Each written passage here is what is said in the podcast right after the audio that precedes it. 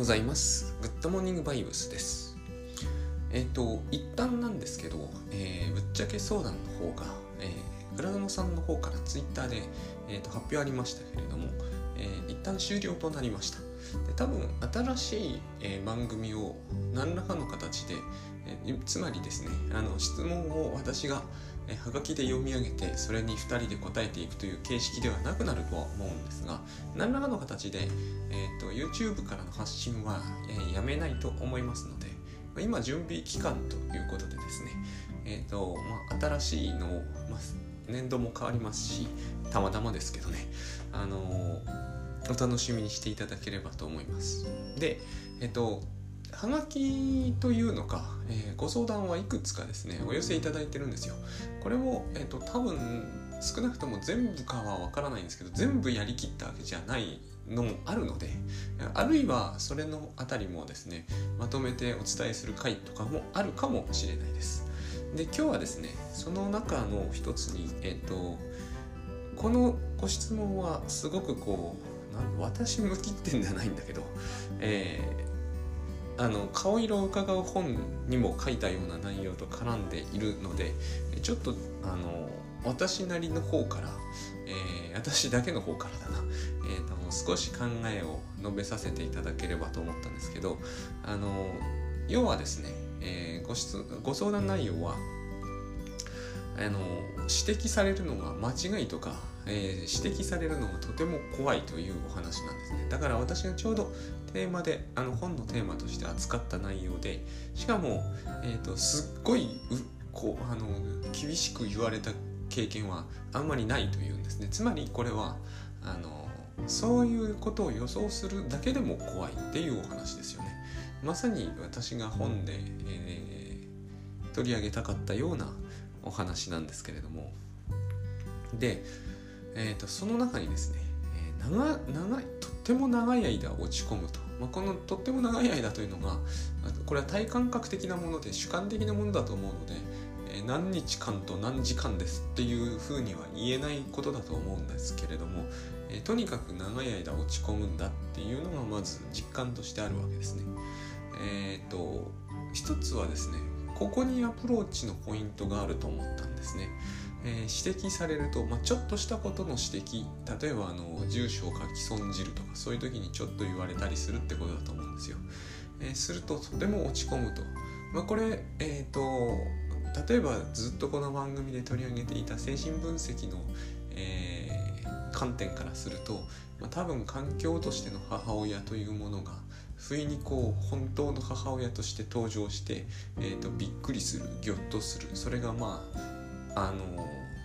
大して説明もなくこの言葉を使ってるって指摘されたこともあるんですけどまあ新種になってしまうってやつですね。で新種トラウマと言っとけばいいだろうって思われると思うんですよ。なんで新種などという言葉をえっ、と現在プーチン大統領が侵略してますけれども新種、えー新新種の種は襲うです。まあだから同じようなもんなんですよ。それ大げさじゃないかって思われるかもしれませんよね。あのこれはこの環境としての母親つなつまり手塚治虫さんの漫画にですねえっ、と宇宙に行く時にすっごい進んだ時代ではえー、とその乗り物が全ての、えーケアをしてくれる乗り物ああいうの SF でよく出てきますよね。だから赤ちゃんが宇宙に行っても平気なんですよ。全部乗り物の方が世話をしてくれるんですよ。あの食事も気体気温も空気も。あんなことを実際はできないような気もするんだけどそういう素晴らしい乗り物があるんですね。あれが環境としての母親なんですね。私が思うに。私は具体的なイメージは常に持つわけじゃないですけどあえて具体的なイメージを持つならばあんな感じなんですよね。えっ、とそういうのをお母さんがしなければいけないのかという議論は、えー、と大いにそうじゃなくてあの赤ちゃんから見るとえ何がどういうからくりになって世話をしてくれるのか分かんないですよね。ここはつまり私たちが漫画を読んだって果たしてはこの乗り物えミルクどこで製造してんだよとか分かんないじゃないですか。哲川治さんが勝手に、えー、と書いてるわけですよね。そういうところブラックボックスであると。でも赤ちゃんはそこがブラックボックスであるということすら意識しないで済むというのが完全に甘えていられる状態なんですよ。で私たちも生きている限りにおいてはですねこの赤ちゃんほどじゃないにしてもですねものすごく環境依存的に生きているはずなんですよ。例えば黙ってても酸素が供給されるじゃないですか。このからくりも今や明らかになってますけどそんなことを我々は意識してるわけじゃないですよね。あと,、えーと、気圧がですね今1気圧なわけですよね大体。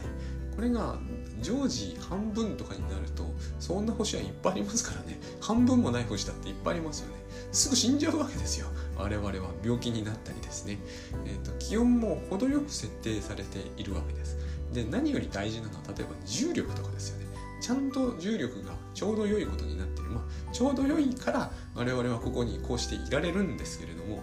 とにかくこうちょうど良くなってるわけですよ。しかも人間というのは生まれつきずっとそうなんだけど社会依存度が非常に強い生き物で、えーと、要は社会がなきゃ生きていけない生き物なんですよね。でも社会はちゃんとあるわけです。それが、ストレス源になるっていう話もあるんだけれども、えーと、つまりですねもろもろこういうふうにまるでこう赤ちゃんが宇宙船に乗っても大丈夫なように環境がバッチリ整っていると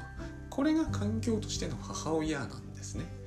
ということはですね、えーと、このからくりが分かるようであってはいけないんですよ。どういうことかというとすっかり安心しきっている赤ちゃんからしてみればですね、えーと、実はこのミルクを作っている人間がいてその人間にはその人なりの事情もあって、えー、最悪の場合そのミルクは実はですね、えーと、ただの水になってみたりしちゃダメなんですよ。それは大変恐ろしいことじゃないですか。すっかり身を委ねているはずだったのに実はすっかり身を委ねるようなことができない相手なんです。っていうのが新種になると。つまり私たちは環境から環境にすっかり依存しきってるもんだから環境がガラッと変わったりするとそれがトラウマになるんですよね。それは例えば大人にとっては地震がそうですよ。地面というのは揺れないものなんですよ突然揺れるからびっくりするわけですよでも地面には地面の事情があってですねえっ、ー、とプレートか海洋プレートがどうたらこうたら知りませんけれどもあの事情があって揺れざるを得ないこともあるわけですよねお母さんもいつもいつも赤ちゃんの面倒を見ているんだけれども、えーと、でも仕事に行かなければならないとか、えーと実は外に行って事故に遭っちゃったとかあるわけですよ。でもそういう事実をそういう何て言うのことの真相を赤ちゃんは知ってはいけないんですよ。そのようなことを知るだけでも赤ちゃんにとってはもう恐怖でいっぱいになりかねないと。私たちだっていつ地震が起きても不思議がないですっていうことを四六時中意識してたらそうなるわけですね。つまり環境としての母親というものは、えーと、100%母親に、えーと依存しきっていてしかももはや依存してるということを自覚できないレベルで依存するのが正常なんですよ。自覚できるような事態に立ち入るということは何か異常事態が起きている。侵襲に近い状態が起きているから恐ろしいわけですね。でちょっと振り返ってほしいんですよ。最初の質問者の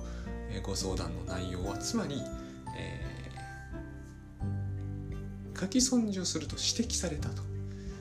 この方はですね環境への依存度が低いんですよ。最初から。だから書き損じをするという状態。が起こんない時は依存してるんですね。環境としての母親がいる。そして自分はそして、えー、所定の欄に、えー、住所とかを書くと。ところが指摘してきたということはこのお母さんはですね環境じゃないんですよ。ってことが分かっちゃうんですね。事の真相は、えー、指摘しうる相手だと。環境というものは指摘してこないですよね。環境というものはすっかり身を委ねる相手であって、えーと、例えばベッドに寝るこれが環境ですよね、えー、どんな寝方をしてもいいですよね。ところがお前寝方悪いぞとかベッドが言ったらギョッとするじゃないですか。このギョッとするに相当することが起きるというのがとっても怖いという人がいるんですよ。それは環境としての母親に対する信頼度が低いんですね。少なくとも従前じゃないという言い方を、まあ、こういう時にはしたくなるんだけどえーと、100%依存しきれていないからちょっとしたそういうですね相手側の指摘がつまり人格として登場してきてしまうと。この見方をですね私たちがしてるっていうことを、え指摘してるのが精神分析であって私はこれは100%正しいと思う、えーと、私たちはすっかりそういうものに慣れきっているはずなんですよ。いろんなことをしてね、えー、私たちにとって環境というのは100%都合のいいものでは決して本当はないですが例えば意味付けなり例えばイリュージョンなりを駆使して私たちは100%そこに依存できるようにしているわけです。蜂とかって別に悪い生き物じゃないですよね。でも我々はそれに悪いと意味をつける。こうすることで相手を環境にしちゃうわけですね。僕ら環境にしちゃうからこそいいだ悪いだを平気で言えるわけじゃないですか。自覚がなくなればなくなるほど、えーと、本当に悪いもの本当にいいものみたいな言い方を平気でしますよね。うちの上司は本当に最悪だとか平気で言うじゃないですか。最悪なのは自分の都合にとって悪いって意味でしかないですよね。というかそもそも上司に言わせれば、えーと、俺が環境なんじゃなくてお前が環境なんだって言いたいところじゃないですか。これがマウントの取り合いって話になっていくんでしょうけれども、えーと、後から会社にやってきておいて人を環境扱いするなんて相手にしてみればそういうことになるじゃないですか。でも僕らはやっぱりどこまでも自己中心的だから、えーと、環境にレッテルを貼っていくわけですよ。自分にとって、えーと自分を快適にするものはいい環境であり自分を不快にするものは悪い環境なんですね。そうやってどこまでもレッテルを貼るということはどこまでも依存していくということなんですよ。でこれでいいんですよ通常はね。だけれども、えーと、どうしてもどこかで相互ができる。つまり、えー、これがウィニコットって人が言ったことですがパーフェクトな環境というものは存在しない。まあ、彼はもう少しこう独特の言い方を使うんでパーフェクトな母親というものは存在しないと言うんだけど同じ意味ですよ。パーフェクトな上司というものは存在しない。存在したらおかしいですよね。私にとって常に万全に都合のいい上司。常に私にとって一番いいことしか言ってこない上司。いるはずがないですよね。原理的に無理なんですねそれはね。だから、えー、いい上司悪い上司という問題が発生するわけです。普段はいい人なんだけど、えーと、こういう時に良くないと。それは自分の都合について喋ってるわけですよ。で私たちはそれでも根本的には環境を信頼していていいわけです。だってまあ酸素はなくならないし重力もなくならないし水も供給されるしまあ非常にひどい状況になることはあるにせよ99%以上つまりパーフェクトじゃないけれどもおおむね信頼していられる。この基本的な信頼が損なわれつつある人にとって環境というものは十分そこに安らぎを得ることができないので怖いわけですね。そこからちょっとした指摘が出てくる。えっ、ー、と住所書き損じてますよ。もうちょっと気をつけてくださいねって言われるとドーンとくるわけですね。お母さんが、えーと、私の世話をしてくれて、えー、必要な時呼べばいつでも来てくれて、えーと、ミルクにお酒とかを混ぜないはずのお母さんが、えーと、男の人とどっかへ夜遊びをしていると。しょうがないじゃないですか。それは人間だから当然なん当然ではないかもしれないけどしょうがないじゃないですか。パーフェクトな母親ってのはいないわけですよ。でも赤ちゃんの言い分からすると母親はパーフェクトでないと困ると。ここでトラウマというものに遭遇しなければいけないと。ウィニコットは遭遇しなければいけないという言い方をするわけですね。つまり、えー、 good enough なわけですよ。 good enough なんだけども100%信頼しておけるようになるのを自立って言うんですよ。彼に言わせるとね。だけれども、えー、 good enough であってはダメだと, えーと、 good enough じゃなくてパーフェクトになりなさいということを一生懸命言おうとするとそれは甘えというものを通り越えてしまっていてまああの土居健郎さんの言い回しを使うと、えー、甘ったれになってしまうと。そうすると病気になってしまうんだよと。甘ったれが病気ってすごいと思うんですけれども甘えというのはつまりここに相互に好意があればですねえーと、母親が少々グッドイナフでしかなくてもなんとか乗り切れるんだけどここに好意らしきものが感じ取れなくなる関係に入ってくると,、えーと、無理やり甘えをそこに成立させなければならない。つまり甘えというのは好意がお互いにあったら自然成立するものなんですけれどもその行為が信頼できなくなってくると,、えーと、成立しないわけですね。そこに無理やり甘えを成立させようとすると甘ったれになるわけです。と彼の言葉ではそういう風になってるんで甘ったれと甘えってめちゃくちゃ違う言葉なんですよ。彼からしてみるとですね。それは甘えの成立しない恐ろしい世界の出来事なわけです。でこのまさに世界がそうこのご質問にあの悩まれているという方のあのお話がそうなんです。僕らは基本的にはすっかり依存しすっかり甘えているから住所が指摘されたと。ふんふんなるほどね。あの間違っていたね。っていうんで済んじゃうわけですよ。なぜ済むかというと、えー、環境に扱いしてるからなんですよ。母親だからなんですよ。甘えているんで、えーと、コンビニの店員さんなんだか上司なんだか知らないけど指摘されたら「ああありがとうございます」ということで済むんですよ。指摘してもらって助かりました。で済むんですよ。でも済まない。もっと過酷な世界に生きている人からするとこの一言の指摘によって、えーと、私はもう、えー、こういうところで平気でミスするダメ人間なんだという烙印を押されたかもしれない。つまりすぐ罪悪感の問題に入っていってしまうというのは、えーと、世の中が環境扱いできていないということなんですね。環境扱いできてるってことはあの赤ちゃんがと、宇宙船の中ですっかりやっていかれるということはある意味一つになってるってことじゃないですか。赤ちゃんと宇宙船は一つですよね。赤ちゃんと宇宙船が別々であることを意識するというのはこれがウッドバイブスでいうバラバラ意識になるんだと思うんですけどとっても恐ろしいことですよね。すっかりそれに依存しきって生きていたい人としてみればです。このとっても恐ろしい世界に足を踏み入れると HSP になっていくわけですよ。世の中というものは。私と私とは分離している環境という恐ろしいものでできているんで油断も隙もあったもんじゃないわけですよ。相手はいつ、えーと、いつどんな形で手のひらを返してくるか分かったもんじゃないわけです。地面はすぐ地震になってしまうかもしれないし、えーと、降ってくる雨は全部なんか酸性雨で毒たっぷりになっているのかもしれないし、えー、重力もなんか急になくなってしまって、えーと、自分の血がどっか上の方に行っちゃったりするかもしれないしとにかく大変なわけですよ。基本的信頼が損なわれているというのはどんなに大変なことかと,、えーと、これで私たちは病気になっていくわけですから。あの分析家の人たちに言わせると精神病というのは基本的にこれですから、えーと、世界に対する、えーと、ベーシックトラストみたいな言い方をするんですけどとにかく基本的信頼というものが損なわれた状態規定的なんとかとかいうこともあるんですけどとにかく一時ナルシシズムの世界ですよね。えーと、私とお母さんは一体ですと。一体だとしか思えないんですから本当にもともと一体だったわけですからね。これが損なわれると別人格でありもしかすると都合によっては自分捨てられるかもしれない。あるいは、えーと、ご飯もう二度とくれないのかもしれない。大変なことなんですよ。という恐怖感が、えーともしかすると住所の書き損じによって生じるかもしれないんですよ。二度とえー、食事が出てこないような世界に、えー、追放されるかもしれないような恐怖が発生すると。これは情緒的な話ですよ。感情的にそういう恐怖感にとらわれると。いうことになればですねそれは当然長い間落ち込みますよね。どうしたら二度と、えー、この種の間違いを全て、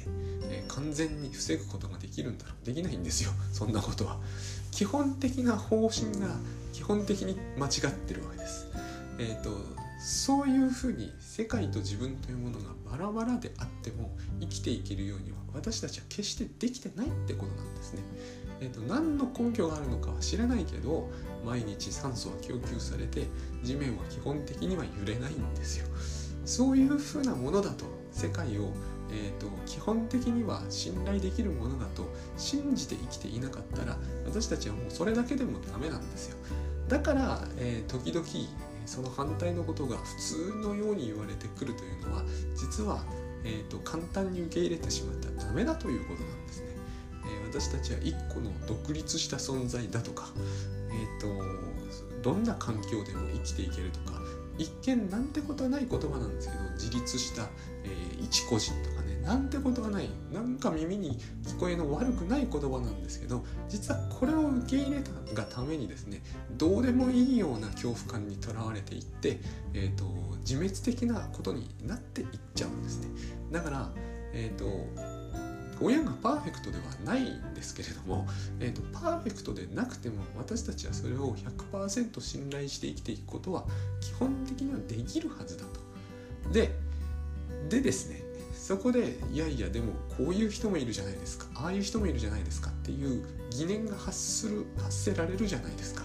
そこを乗り越えるためにあるのがカウンセリングであり精神分析でありまあ倉園さんのセッションであったりするわけです。つまりとはいえこういう事象はどうするんですかと。親はアル中で飲んだくれで、えーと、暴力的なんですと。つまりグッドイナフというのは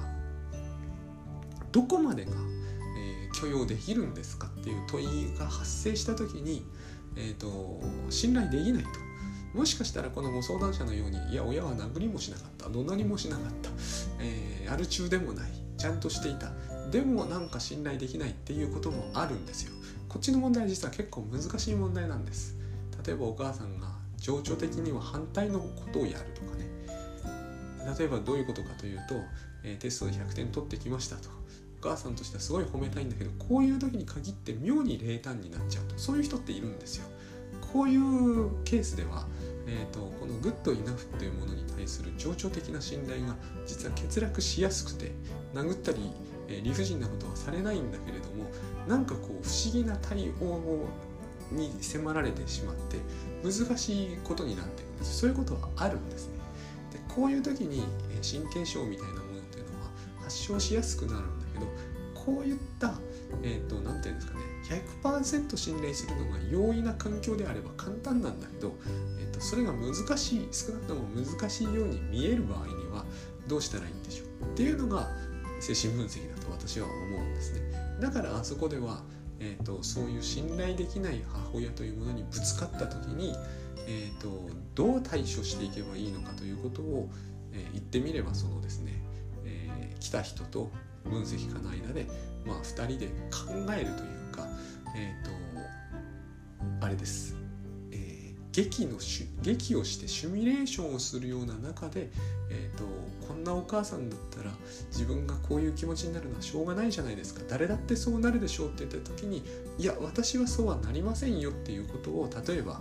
例えばですよ。精神分析の人が、えーと、劇的に見せてあげるみたいなそういう感じのものだと思うんですね。カウンセラーでも同じなんですよ。劇的にというのはつまり、えー、と舞台の上のような感じで迫真に迫った演技という形で示してくれると。要するに演技なんですよ。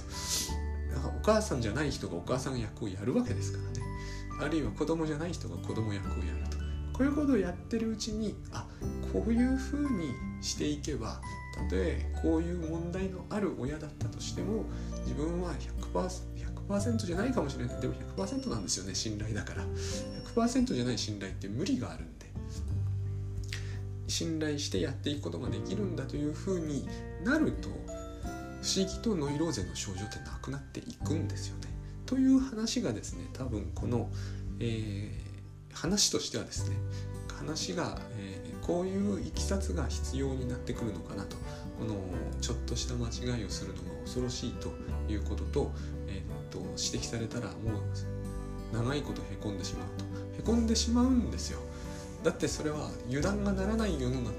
一つの証拠になっちゃうんであやっぱり世の中というのは油断がならないんだと。こんなちょっとしたミスでも、えーと、厳しく指摘されてしまうと。だから大きなミスをしたら何が起きるんだろうと,、えーと、国外追放とかになるんじゃないだろうかとは思わないはずなんですけれども情緒的にはそういう感情を抱くんだと思うんですよね。だから、えーとそう考えてみると字の間違いなんてですね一角一角常に間違う可能性があるわけじゃないですかこれはもう完全に神経症的じゃないですか一角一角全て間違う可能性がある。えっ、ー、と線なんて何千回何万回と書いてここ一回も間違えちゃダメだ。恐ろしいに決まっていますよねそういう世界に生きているとすれば。でその間違いが累積で100回になればですねえっ、ー、となんかこうよくわからないですけれども何かこう目に見えない恐ろしいペナルティが社会の方から課せられるという社会に生きているんだとするとですねやっぱ怖いわけですよね。これが怖いのは当たり前であって別に特殊な精神状態にあるわけじゃないということです。逆にあのこのこのようなことで悩まれている方には共通して多分あるのが一体お前は何の根拠があって安心して生きてるんだ私のような人間にあるいはもっと言えば倉園さんのような人にですね問いただしたいということだと思うんですよね。えーと、プーチンだっているし地震もいつ来るか分かんないし南海トラフだし、えーと、なんか電車の中で急にこう火をつけ出したりするような人もいるしっていうそういう証拠をいっぱい集めておいてなぜそうのほほんと生きていられるんだと。でこの問いは最初から実は矛盾してるんですね。えー、じゃあ倉園さんがのほほんと生きるのはやめてのほほんと生きてるわけじゃないんだけど、えーと、すっかり安心しきって生きてるのはやめて、えーと、HSP みたいにして私のこともそうしていろんな人をそうしてでどうするんだってことになっちゃうじゃないですか。どうしようもないですよね。みんながそうなったところで。つまりこの話って最初から独特の矛盾を抱えているわけです。精神分析家のところにやっていく人はみんな同じです。あなただってこうなれば同じようになるでしょうと。よく言うじゃないですか、えーと、人は誰だって、えー、あれだけ怒られれば黙ってはいられないと。黙っていられる人がいた方がいいはずなんですよ。でも逆になっちゃう。全ての人を同じようにして全ての人を悩みの底に突き落とすと何かいいことあるのかというと何にもいいことはないんですよ。ないんだけれどもそうせずにはいられない。実はこれはそういう病理なんだと僕は思う。え、ー、とみんなを同じような、えー、弱い人みんな同じような困った人みんな同じようなノイローゼに悩む人に、えー、した方が自分は安心できるような錯覚を覚えているわけです。それはまあ間違いなく錯覚ですよ。みんながそれをやるようになるということは多分世の中は、えー、極めて油断のならないただのやばいところになっちゃうはずなんですよね。ただそうは実際ならないんですけどとんどの人はグッドイナフマザーがグッドイナフであるということには納得するんですね結局。納得できないという問題が起こるのはもちろんそれはある程度そういう養育歴を背負ってきてるからなんだけれどもでもえーと、やっぱり good enough は good enough なんですよ。ここでパーフェクトに近いものを目指してしまうから話がややこしくなるんだけどパーフェクトに近いものを目指す人ほど実際の養育歴は親はパーフェクトから程遠かったっていうそういう矛盾もここにはやっぱりあるんですよね。親がグッパーフェクトに近い人ほど実は good enough で済ませることができるんです。この辺とっても、えーとまあ、それこそ個性と役割って話になってっちゃうのかなと思うんだけれどもそういう、うん、これを運の悪さという言い方をするのはどうかとは思うんですよね。さっきも言いましたけれども目に見えやすい問題と目に見えにくい問題というのもあるしで目に見えにくい問題っていうのは一見したところすっごい、えー、申し分のない家に育ってるんだけど、えーと、自分の病理はすごく申し分のある状態になっちゃってるというケースは多々ありますから、えーと、そういうようなことを含めて考えてみるとですね、えーと、そんなに簡単な話にはならないんですけれどもでもまあえっ、ー、と何て言うんですかね、えー、ここに書かれているようなそのちょっとしたミスというものが気になるというのは実は、えーとちょっとしたミスということではむしろないと思うんですよね。ちょっとしたミスというふうにおっしゃってるのは、